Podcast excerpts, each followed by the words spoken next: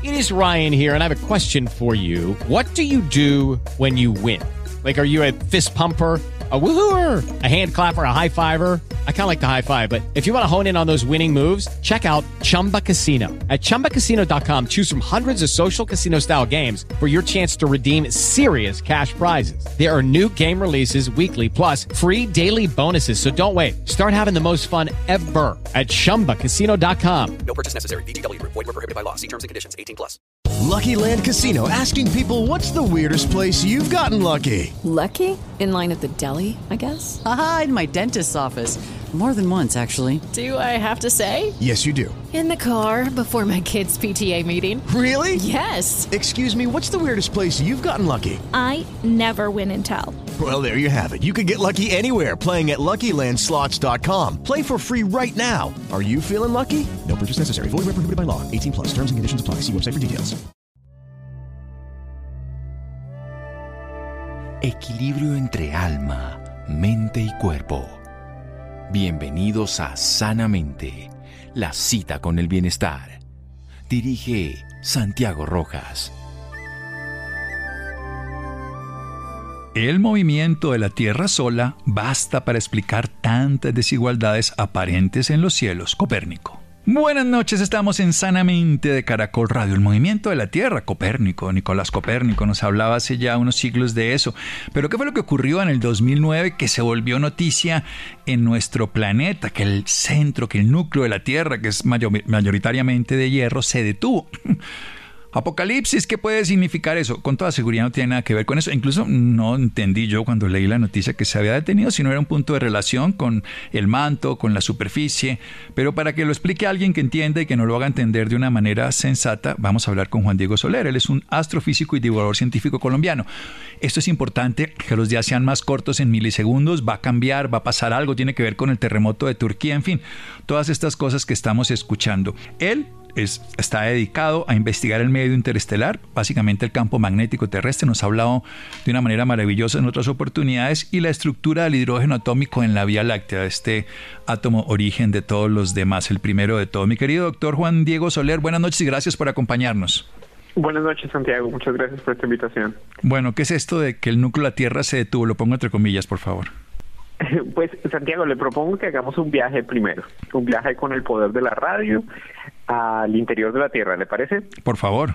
Bueno, resulta que nosotros no podemos ir al interior de la Tierra. Las presiones dentro de la Tierra son tan altas que realmente no podemos ir como humanos o no podemos diseñar ningún vehículo que pueda ir al interior de la Tierra. De hecho, el, el agujero, el hueco más grande que se ha hecho y que ha taladrado lo más profundamente la Tierra ha llegado apenas hasta 12 kilómetros de profundidad. O sea que Julio Verne le estamos debiendo esa, ¿no? Todas las demás están.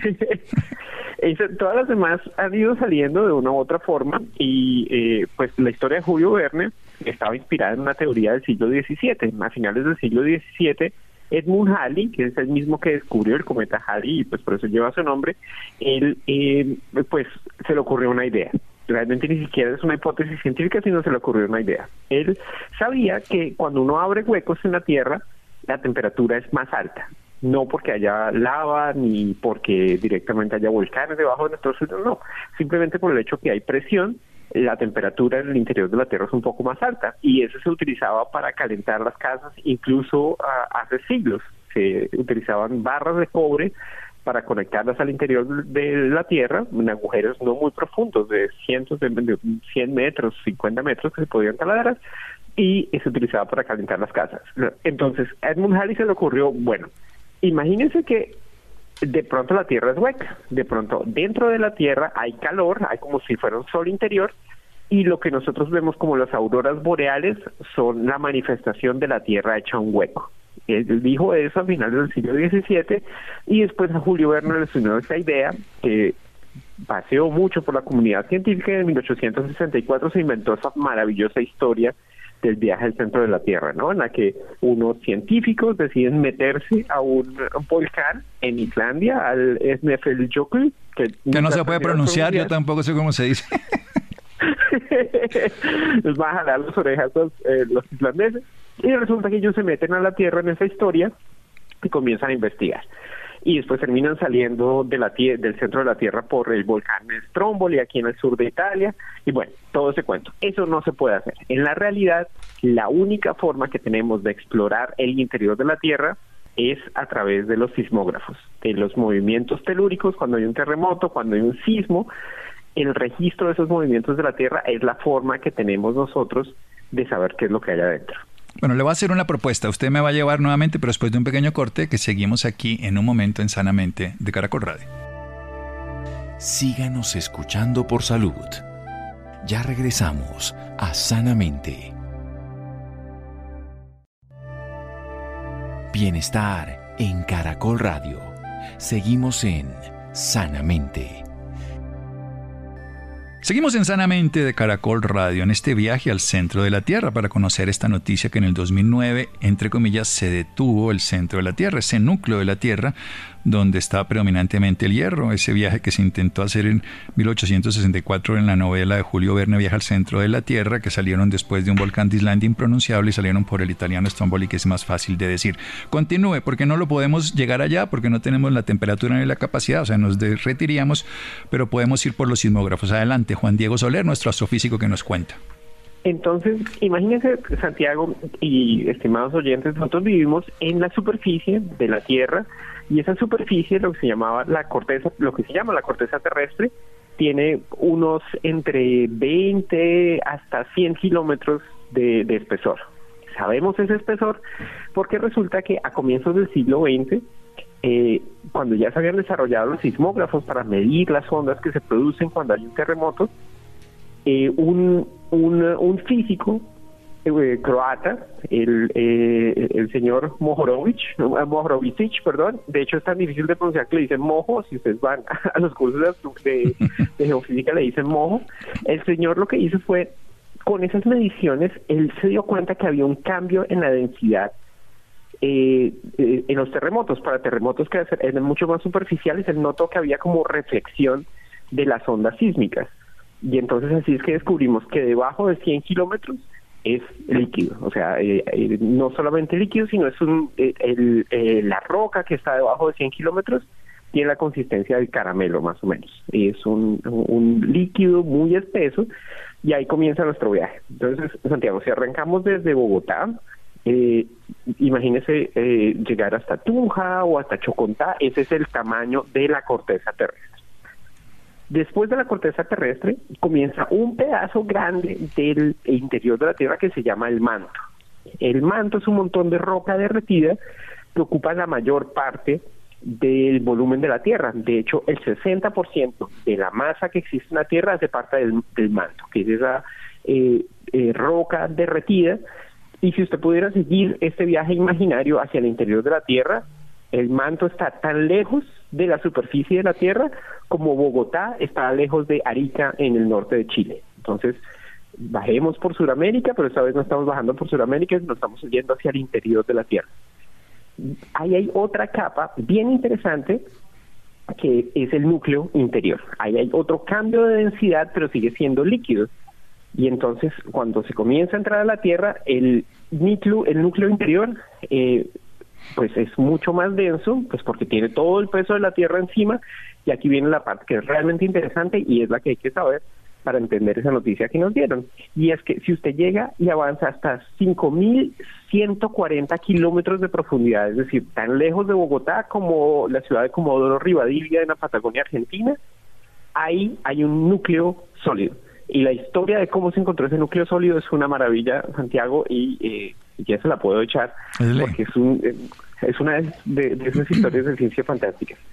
Resulta que en 1929 hubo un terremoto en Nueva Zelanda, un terremoto terrible y eh, afortunadamente ya se contaba con sismógrafos en el Pacífico Sur. Y resulta que una señora que era eh, eh, pues, estudiaba los terremotos eh, de forma aficionada, Inge Lehmann, una danesa, imagínese, autodenominada la única, eh, la única experta en terremotos danesa, la única geofísica danesa, comenzó a analizar esas señales y encontró que las ondas que se producían en el terremoto, que son dos tipos de ondas, unas que van hacia arriba y hacia abajo y otras que van hacia los lados, que se llaman ondas de compresión y cizallamiento, esas rebotaban en algún objeto que existía en el interior de la Tierra.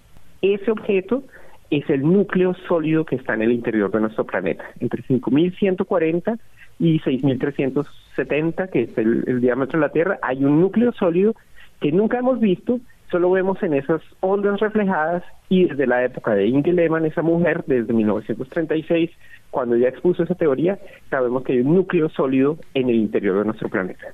Bueno, entonces ya tenemos la corteza terrestre de 20 a 100 kilómetros, tenemos el manto, que es roca derretida, luego tenemos un núcleo que es interior, que es más denso pero sigue siendo líquido, y un núcleo que ya es sólido, que será más de hierro, supongo, por lo que lee uno. Sí, Santiago, la verdad, esa es uno de esos misterios bien, bien complejos porque eh, tiene que ser, pues es, eh, es una estructura de hierro que tiene todo el peso de la Tierra encima, imagínese, unas presiones muy altas, y entonces tiene que ser un estado cristalino del hierro que realmente estamos hasta ahora entendiendo. Eh, no es una mentira cuando le dicen a uno que sabemos más del espacio exterior que del interior de la Tierra, es cierto. Pero le pasa a todos los seres humanos. Nos conocemos a los vecinos y no a nosotros mismos. La gente dice, te, te, conozco como la palma de la mano y la gente ni siquiera conoce la palma de la mano. Una pregunta antes de este viaje. Cuando sale la lava, ¿de dónde viene? La lava de los volcanes, no solo el Stoneball, sino de cualquiera, el Nevado del Ruiz que ha explotado, el cráter Arenas, en fin. La lava sale de la parte interior de la corteza terrestre. Cuando existen, eh, la corteza terrestre no es sólida, no es como si fuera la superficie de un balón, sino es más, hay que imaginársela como los hielos sobre el mar, eh, como los icebergs sobre el mar o los hielos en una cubeta cuando se le, echa el, hielo a la gaseosa o al, o al, whisky o lo que se esté tomando, así son los continentes. Los continentes realmente están flotando en un mar de roca líquida. Cuando dos de esas placas se tocan, a veces una placa se va debajo de la otra o se abren eh, grietas y se acumula presión y esa presión sale por los volcanes. Entonces sale desde el manto de la Tierra hasta la parte inferior de la corteza y donde se rompe la corteza, ahí es donde nosotros vemos un volcán. Bueno, sigamos el viaje. Estamos en 5.140 kilómetros, un núcleo sólido y que ya sabemos que no sabemos, pero ¿qué fue lo que pasó? Pues Inge Lehmann, allá durante la mayor parte del siglo XX, mejor dicho, de loca no la bajaba hasta que las primeras exploraciones petroleras, que realmente fueron la industria del siglo XX, la explotación petrolera, comenzaron a descubrir no solamente que eh, los sismos y la sismografía es útil para encontrar reservas de petróleo, sino también para estudiar el interior de la Tierra. Y se confirmó que sí existe un núcleo, eh, eh, un, núcleo sólido en el interior de la Tierra. Y entonces resulta que en el 2004 un profesor que se llama Shandong Song, que estaba en ese momento en Estados Unidos, tomó el registro de todos los sismos en, las altas latitudes de la Tierra. ¿Por qué las altas latitudes? Porque resulta que la distancia al centro de la Tierra es menor en las latitudes altas, es cerca a los polos, la distancia al centro de la Tierra es más corta que en, que en el Ecuador. Por eso, eh, por ejemplo, los, eh, los, eh, las montañas más altas, a pesar de que el Everest es la montaña más alta con respecto al mar, las montañas más altas son las que están eh, en el Ecuador sí se miden respecto al centro de la Tierra. Entonces, este señor lo que hizo fue tomar todos los terremotos entre 1967 y 1995 en esas latitudes altas y al, eh, al descifrar esas señales, al medir eh, los cambios, descubrió no solamente que ese núcleo interior de la Tierra está rotando, sino que a veces cambia su dirección de rotación con respecto a la corteza de la Tierra. Entonces, para que sea eh, eh, eh, bien clarito, no es que el núcleo sólido de la Tierra se haya detenido o haya cambiado de dirección de rotación. La noticia dejó de girar más rápido que el manto terrestre. Es decir, no se detuvo, no fue un frenón en seco, porque como si uno se lee el titular, Santiago dice que queda uno asustado, ¿no? Sí, sí, claro. Eso es como si ustedes intentan frenar una bicicleta poniéndole un dedo cerquita al eje de rotación, que es una pésima idea, no lo hagan. No, no, no, pues sin dedo. se quedan sin dedos y se quedan sin bicicleta o las dos. Entonces, eh, pues precisamente porque tiene mucha inercia. Eh, eh, esos cambios pues requieren una gran cantidad de energía. Lo que sí está pasando es que la interacción entre ese núcleo líquido, ese núcleo sólido y el manto es una interacción que no solamente es como si fuera sopa o aceite y agua, que es la forma de imaginarse los fluidos, sino son fluidos que además están magnetizados, porque eso es un montón de hierro que se está moviendo y eso produce corrientes que hace que de vez en cuando se formen ciclos y entonces estos señores lo que identificaron es que al parecer hay un ciclo que está haciendo que cambien, eh, eh, cambie la orientación de ese movimiento relativo, pero no es que se esté deteniendo del todo, sino que a veces se retrasa y a veces se adelanta. Bueno, ahorita hacemos un pequeño corte, pero vamos a averiguar si sabemos un poco más de por qué y qué podría pasar en un momento aquí en Sanamente de Caracol Radio. Síganos escuchando por salud. Ya regresamos a Sanamente. Bienestar en Caracol Radio. Seguimos en Sanamente. Seguimos en Sanamente de Caracol Radio. Juan Diego Soler es astrofísico, divulgador científico colombiano con un amplio, una amplia experiencia en el estudio medio interestelar y nos resuelve todas estas dudas que a veces los periódicos o, o las redes nos confunden. Nos está hablando de que el núcleo de la Tierra no se detuvo, simplemente que estos fluidos que están además magnetizados en esta relación triple, donde tenemos la corteza terrestre, donde estamos viviendo nosotros de 20 a 100 kilómetros de espesor, como flotando los, nos decía como los hielos en, en un líquido, como serían así los continentes.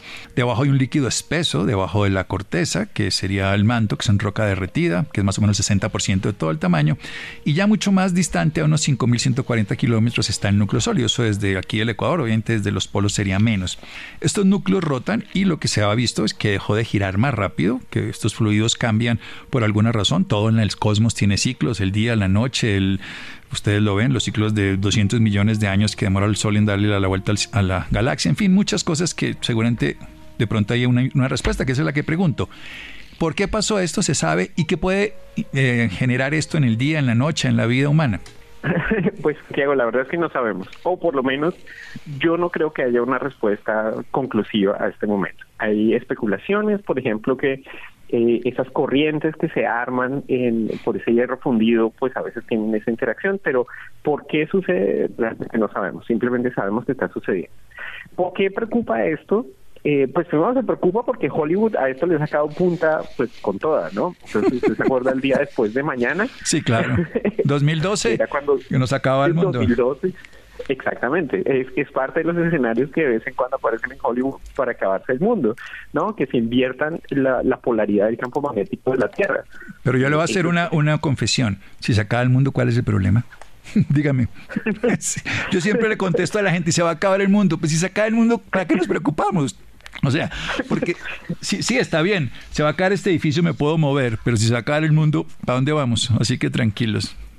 no, me hizo acordar eh, Santiago de mi papá cuando íbamos en el avión toda la familia y él decía, bueno, pues si se cae el avión, el problema es de los vivos.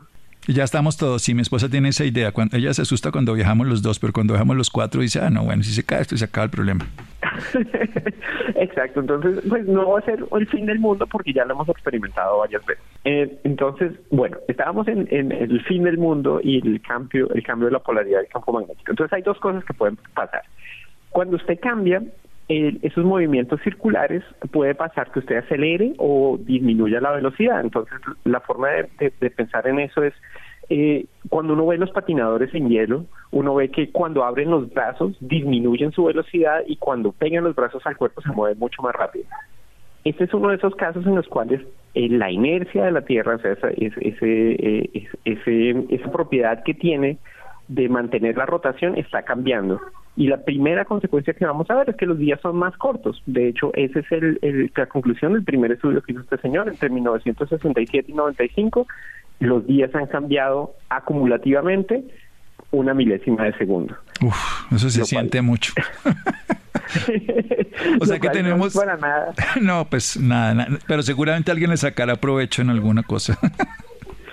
Me refiero a Hollywood, pues, ¿no? no sí, no es suficiente para justificar que, que, uno llegue tarde al trabajo ni nada, pero pues sí es interesante porque está diciendo, primero, la Tierra es un sistema complejo que vivo. hasta ahora estamos entendiendo. Y vivo, ¿no? Y lo otro que es preocupante es el campo magnético. Y ese sí, mejor dicho, a ese sí lo pueden seguir sacando, eh, sacando punta en Hollywood, porque el campo magnético de la Tierra se está moviendo. Y es bien importante porque el campo magnético es lo que nos protege del Sol. El Sol, aparte de la cantidad de radiación en forma de ondas electromagnéticas que están enviando, está enviando lo que se llama el viento solar, que son partículas cargadas, eh, núcleos de hidrógeno, es decir, protones y electrones, y esas partículas de viento solar pueden erosionar la atmósfera, que fue lo que le pasó al planeta Marte. Marte no tiene campo magnético Porque se le permanente acabó. y por lo tanto y se acabó. No, Marte no tiene no tiene atmósfera. Si usted abre una botella de agua en Marte, se evapora ex- inmediatamente el agua porque no tiene suficiente presión atmosférica. Eso que pasó el primero de septiembre, creo que fue de 1800, bueno, el evento Carrington, usted, eh, usted lo debe saber mejor que yo. Mm, eh, ¿Puede llegar a pasar entonces? Pues en estos días, eh, Santiago, está está sucediendo. Eh, ahora mismo hay una, una, un, una- un Máximos solares, de ¿no? intensidad. Sí, estamos en un máximo solar. El Sol tiene un ciclo de cinco años, pero pues es un ciclo que es irregular. De hecho, ese ciclo de cinco años vive con un ciclo de eh, 11 también, dos ¿no? años y con otro ciclo de 11 años. Es decir, es como ondas encima de ondas y encima de ondas. O sea, son frecuencias que de ciclos que se repiten y aparte no sabemos por qué se repiten. Realmente es un sistema complejo y nosotros como humanos lo estamos registrando y de hecho por eso los ciclos de 11 años son difíciles de registrar. Usted necesita medir los 11 años, después conseguirse unos estudiantes que lo midan los siguientes 11 años, a lo mejor usted se ocupa y entonces, bueno, esos ciclos más largos son más difíciles. Esos eventos, ahora mismo estamos viendo unas fotos espectaculares de las auroras boreales y lo que sucedió en ese evento Carrington fue un máximo del ciclo solar que hizo que se pudieran ver auroras eh, boreales, que son las del norte, Aquí. en Colombia. Aquí en Colombia, sí, Colombia. porque usted no está por acá, pero aquí en el, en el trópico. Sí, porque, pero además, si, eso lo tuviéramos ahorita sería catastrófico. Por lo menos en esa época fue el telégrafo. Ahora pa- podría pasar con los satélites y con las redes. Así mismo es, Santiago. Todos los satélites, ahora mismo, o sea, o sea, nosotros tenemos una parte esencial de nuestras vidas que sucede por fuera de la atmósfera de la Tierra. A nosotros se nos hace como que eso es todavía ciencia ficción y uno piensa en los viajes a la Luna y eso. Lo cierto es que usted y yo y todos los oyentes dependemos íntimamente de las actividades que desarrollan los humanos por fuera de la Tierra, desde las transmisiones para ver los partidos de fútbol de las ligas europeas hasta el control de emisiones de los cultivos que permiten los monitorear avión. los ciclos de lluvia, los viajes en avión, la posición de, eh, de vehículos en toda la Tierra. Eh, dependemos íntimamente del espacio. Y el campo magnético es una de esas eh, es uno de esos actores invisibles de los cuales dependemos. El campo magnético permite que mantengamos nuestra atmósfera, pero además el hecho que esté regularmente permite también que existan esos, esos satélites artificiales de los cuales dependemos nosotros. Bien, y le voy a ir para otro lado, pero que también, pues usted debe saber más de eso que nosotros, que son todos esos bichitos que están cogiendo y los están bajando, que son desconocidos, son peligrosos. Cuéntenos, cuéntenos, ya lo tengo aquí, le sacamos ahí punta. No, Sa- Santiago, es que eh, eh, ustedes me dan una vena del gusto con esos temas porque... eh, No, y por eso le usted pregunto, sabe- porque primero usted sabe y lo que yo le pueda preguntar le doy 100% de credibilidad, porque cualquier red social me asusta. Pues imagínense, Santiago, le voy a contar una anécdota. En el 2018, eh, yo estaba trabajando, pues, indirectamente con los mismos, eh, con las mismas personas con las que yo trabajaba en los proyectos en Globo de la NASA, en los que hice mi tesis de doctorado y esa aventura la escribí en un libro, Relatos del Confín del Mundo y el Universo. Me lo leí y se lo, lo entrevisté y que lo pueden comprar y que es buenísimo, sí señor. Entonces, bueno, resulta que yo seguía trabajando con esos mismos locos que estaban eh, eh, estaban desarrollando una nueva tecnología para lanzar globos que no necesitan eh, eh, cambiar su altitud durante el día y la noche, porque pues la fuerza de flotación depende de la temperatura del globo y entonces eh, de día hace más calor, pues porque hay más luz y de noche hace frío, pues porque hay menos luz. Entonces, para evitar eso, se inventaron unos globos super presurizados y eh, en uno de esos proyectos lanzamos uno de esos globos desde la isla del norte de Nueva Zelanda, en un lugar que se llama Wakana, y ese globo voló sobre el Pacífico y llegó a la costa del Perú. Y yo estaba pendiente de esto, pues porque era una prueba del sistema que después eh, pensamos, todavía no lo hemos hecho, sino pensábamos a usar en el futuro para llevar nuestros telescopios. Santiago, yo comienzo a ver en el, en el diario El, eh, el Comercio del Perú Hombres. Noticias, sí. Objeto volador no identificado observado en las costas del Perú. Grupo de americanos avistado recogiendo fragmentos en el desierto. Y pues esos eran mis compañeros, Santiago. Era, ningún Roswell. Salimos en el periódico. no, pues aparte ellos, imagínense, era pues los contratistas de la NASA que tienen que llegar allá a recoger eso y llevárselo, más los estudiantes pues que realmente no tienen tiempo ni de socializarlo, aparte Usted vuela, recoge eso y pues se devuelve, porque no es que sea un viaje donde tengamos muchos viáticos y podamos quedarnos. Ojalá pudiéramos hacer eso, ojalá pudiéramos hacer la socialización de los experimentos. Entonces, ese tipo de malentendidos se da todo el tiempo. Usted me pregunta qué sucedió el 4 de febrero y qué ha venido sucediendo. Y varios días más, sí. Pues es una combinación de eh, espionaje y paranoia que siempre es, eh, es una combinación así maluca. El 4 de febrero se ha visto ese, ese objeto que vino volando desde China, realmente no necesitaba propulsión porque los vientos realmente soplan en esa dirección. Por la rotación de la Tierra, si usted lanza un globo eh, en el norte de China o en Rusia, los vientos naturalmente lo van a llevar en esa dirección, en las latitudes intermedias. Cuando se va a latitudes mucho más altas, vuelan en la dirección opuesta. Pero este globo realmente no necesitaba... Los jet famosos, ¿no? De los, ah, de los aviadores. Exactamente. Exactamente, los vientos, los mismos vientos que en el Ecuador llevaron a Cristóbal Colón desde Europa hasta América, son los mismos vientos que en, latitudes más altas pues llevan esos objetos y entonces con una tecnología muy barata eh, pues enviaron equipos desde China, eh, estamos en esta discusión, pero al parecer los últimos informes dicen que sí tenía sistemas para registrar y aparte no es pues alta tecnología, era un globo ni siquiera tan grande como los que utilizábamos nosotros para llevar los telescopios, era un globo que estaba volando a unos 20 kilómetros sobre la superficie de la Tierra y se atravesó todo el continente americano.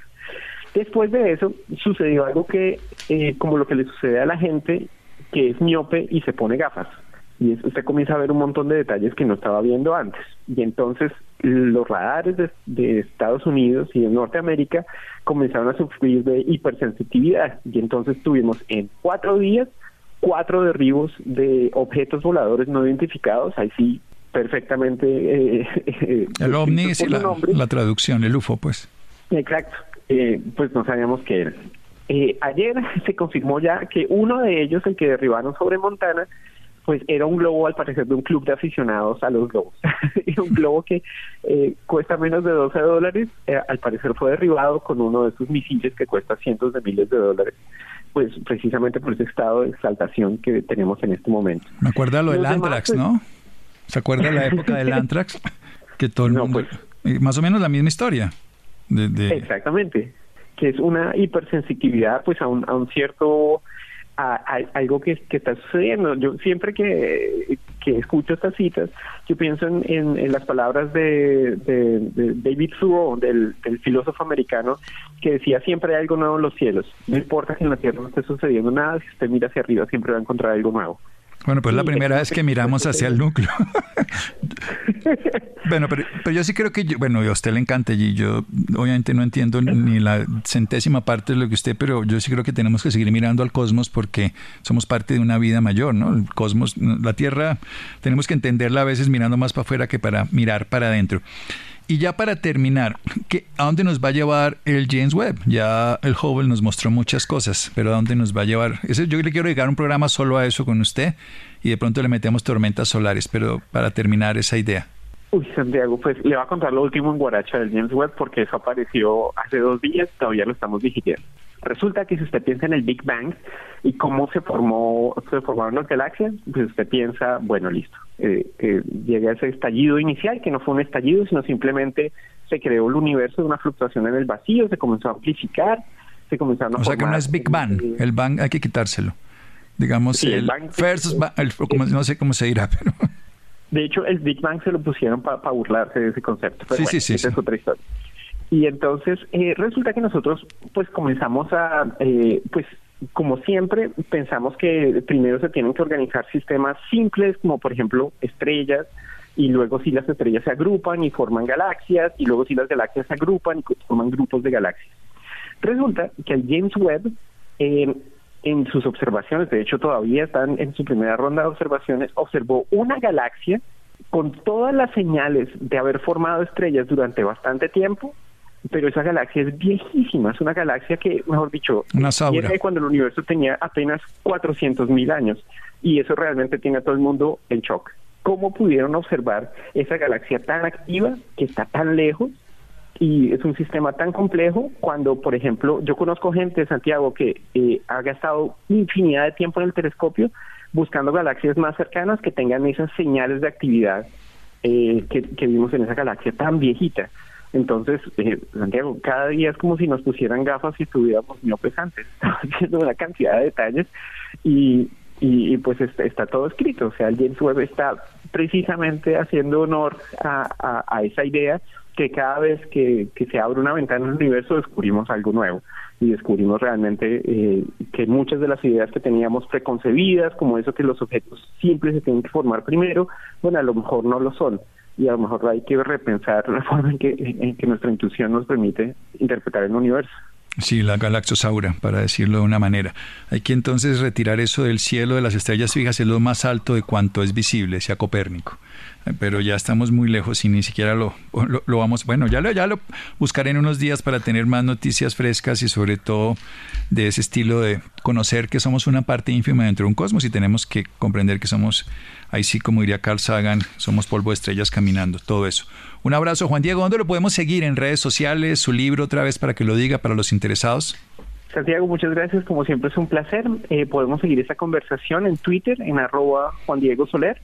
Y mi libro, Relatos del Confín del Mundo y del Universo, lo pueden conseguir en cualquier lugar que venda libros en Colombia. Bueno, un abrazo, descanse, coja la chiquita que está ya hermosa, por lo menos por la voz, y nos quedamos tranquilos por lo que está pasando dentro de la Tierra y esperemos que no pase nada dentro del cosmos, esas tormentas solares y similares. Seguimos aquí en Sanamente. Un abrazo. Hasta luego, Santiago. Gracias. Seguimos en Sanamente de Caracol Radio. Síganos escuchando por salud. Ya regresamos a Sanamente. Bienestar en Caracol Radio. Seguimos en Sanamente. Muy buenas noches a todos nuestros oyentes y por supuesto al doctor Santiago Rojas. Hoy vamos a hablar de un tema que yo debo confesar que sé muy poco, o mejor, no sé nada pero va a ser una especialista en este tema quien nos va a explicar, quien nos va a contar de qué se trata, y son las enfermedades intersticiales del pulmón. Por eso hemos decidido invitar a la doctora Emily Karina Rincón Álvarez. Ella es médica egresada a la Universidad de La Sabana, especialista en medicina interna y neumología, y además es investigadora de la Fundación Neumológica Colombiana.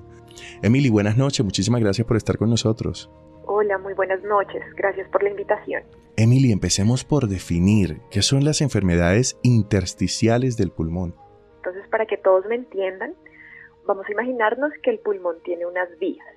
Las vías son los bronquios, que es lo que va formando como esa ramificación del árbol que vemos de los pulmones. El intersticio pulmonar es el sostén, el que le da la forma al pulmón. Usualmente este sostén es delgadito, no debería por qué ponerse grueso, no debería de tener ninguna alteración, es elástico como una bomba, que cuando entra el aire se infla y que cuando sale eh, el aire totalmente pues queda desinflado. Al tener una enfermedad intersticial, lo que quiere decir es que el sostén del pulmón se puso duro, se volvió rígido.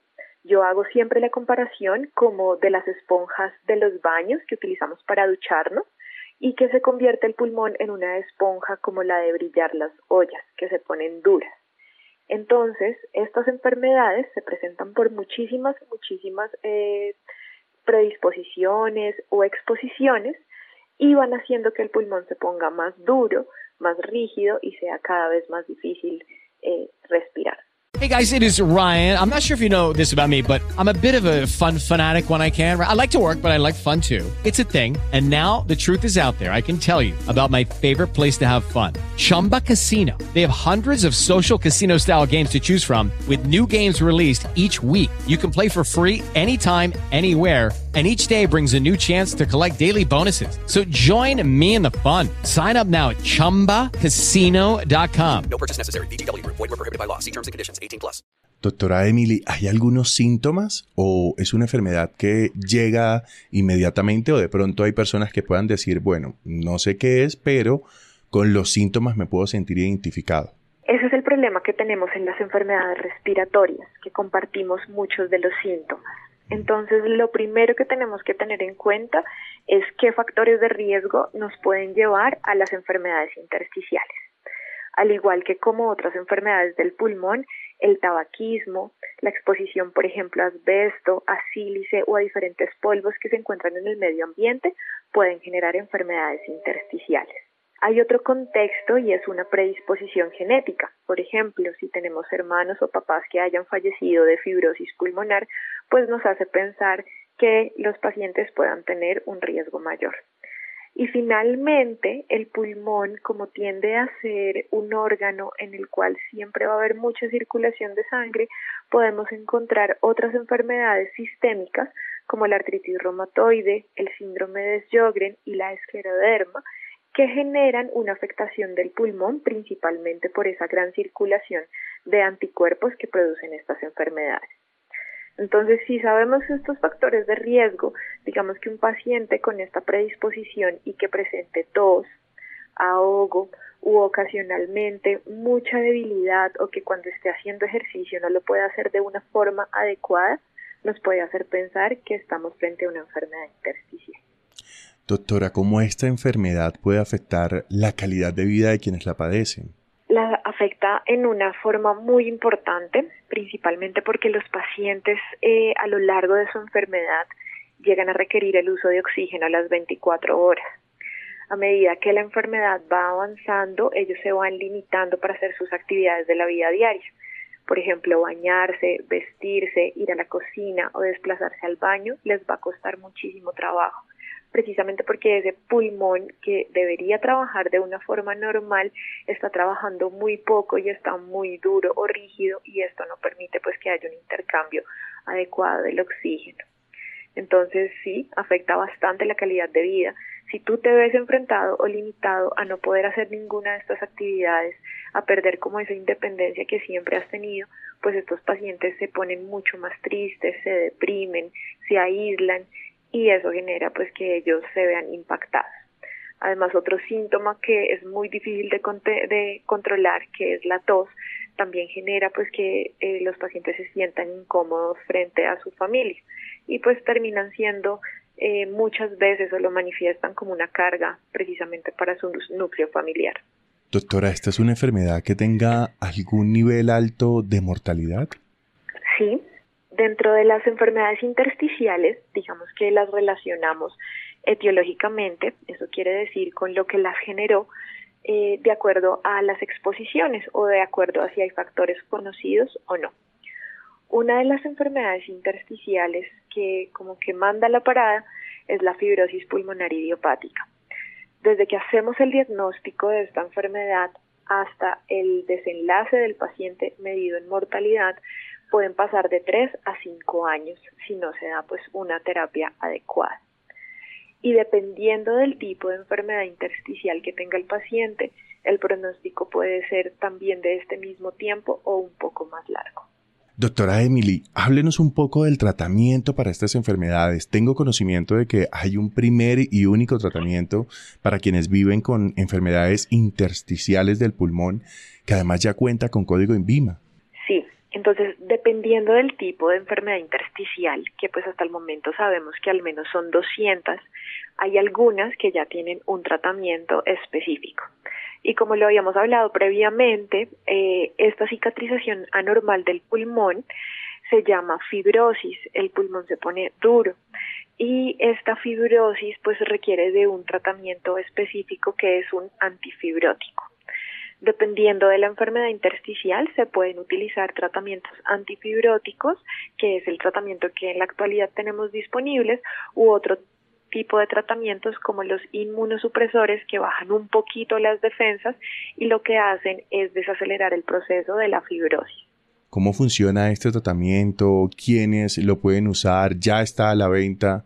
Este tratamiento eh, digamos que el proceso del diagnóstico de los pacientes con enfermedad intersticial es un proceso bastante eh, completo, por así decirlo, porque no solamente requiere de un solo especialista, sino que requiere de varios médicos especialistas, entre estos radiólogo, reumatólogo, neumólogos y en algunos casos cirujanos de tórax que nos ayuden a hacer el diagnóstico de estas enfermedades. Cuando presentamos el caso, que se debe hacer de forma individual de cada uno de los pacientes, frente a esta junta o a esta reunión de expertos en las enfermedades intersticiales se determina si se beneficia o no del tratamiento antifibrótico.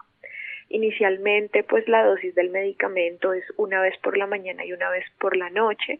Las recomendaciones es que siempre tengan pues alimento antes de ingerir pues el medicamento, que tengan una muy buena hidratación y eh, lo que hacemos es posterior a iniciarlo pues hacer controles más o menos cada tres o cada cuatro meses. El medicamento está disponible en nuestro país, digamos que por venta libre es un medicamento que cuesta pues bastante dinero y lo que nosotros hacemos es a partir de la regulación que tenemos con el Ministerio de Salud y la, la pues la fórmula por MIPRES se hace eh, la solicitud del medicamento para que al paciente se lo dispensen. Definitivamente esto es como una esperanza para los pacientes que ya viven con esta enfermedad, ¿no? Sí, así es. Por lo menos mejora un poco el pronóstico. Eh, antes estas enfermedades, estoy hablando de hace 10 años, realmente no teníamos ninguna terapia que nos ayudara a aumentar la expectativa de vida por lo menos ahora es más asequible en varias de las enfermedades fibróticas del pulmón y pues sí mejora bastante por lo menos el tiempo de vida de los pacientes. Doctora, por último, ¿qué tan importante es el diagnóstico temprano en el tratamiento de esta enfermedad? Es vital. Lo ideal es que de forma temprana podamos hacer el diagnóstico porque es un diagnóstico que más o menos nos toma un año, es las medidas que tenemos en algunos países de Latinoamérica, desde que el paciente consulta por sus síntomas hasta que se hace pues un diagnóstico final. Entonces, entre más temprano tengamos como los síntomas o pueda el paciente consultar de forma temprana, más rápido vamos a hacer el diagnóstico. Y esto pues nos va a permitir que podamos dar un tratamiento, un manejo integral, pues también con rehabilitación pulmonar y dependiendo pues de cómo es la evolución de su enfermedad, los pacientes puedan ir o no a trasplante pulmonar. Doctora Emily, muchísimas gracias por estar con nosotros en Sanamente. Claro que sí, muchas gracias por la invitación. Feliz noche. Gracias a Isidro. Quédense con una voz en el camino con Ley Martin. Caracol piensa en ti. Buenas noches.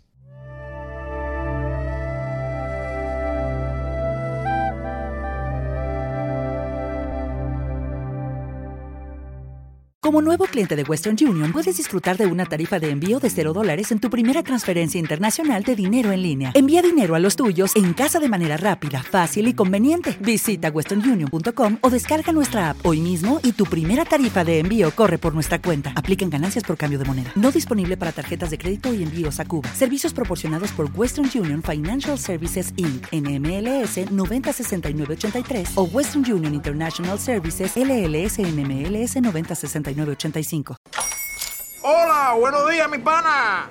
Buenos días, bienvenido a Sherwin Williams. ¡Ey! ¿Qué onda, compadre? ¿Qué onda? Ya tengo lista la pintura que ordenaste en el ProPlus app. Con más de 6.000 representantes en nuestras tiendas listos para atenderte en tu idioma y beneficios para contratistas que encontrarás en aliadopro.com. En Sherwin Williams somos el aliado del PRO.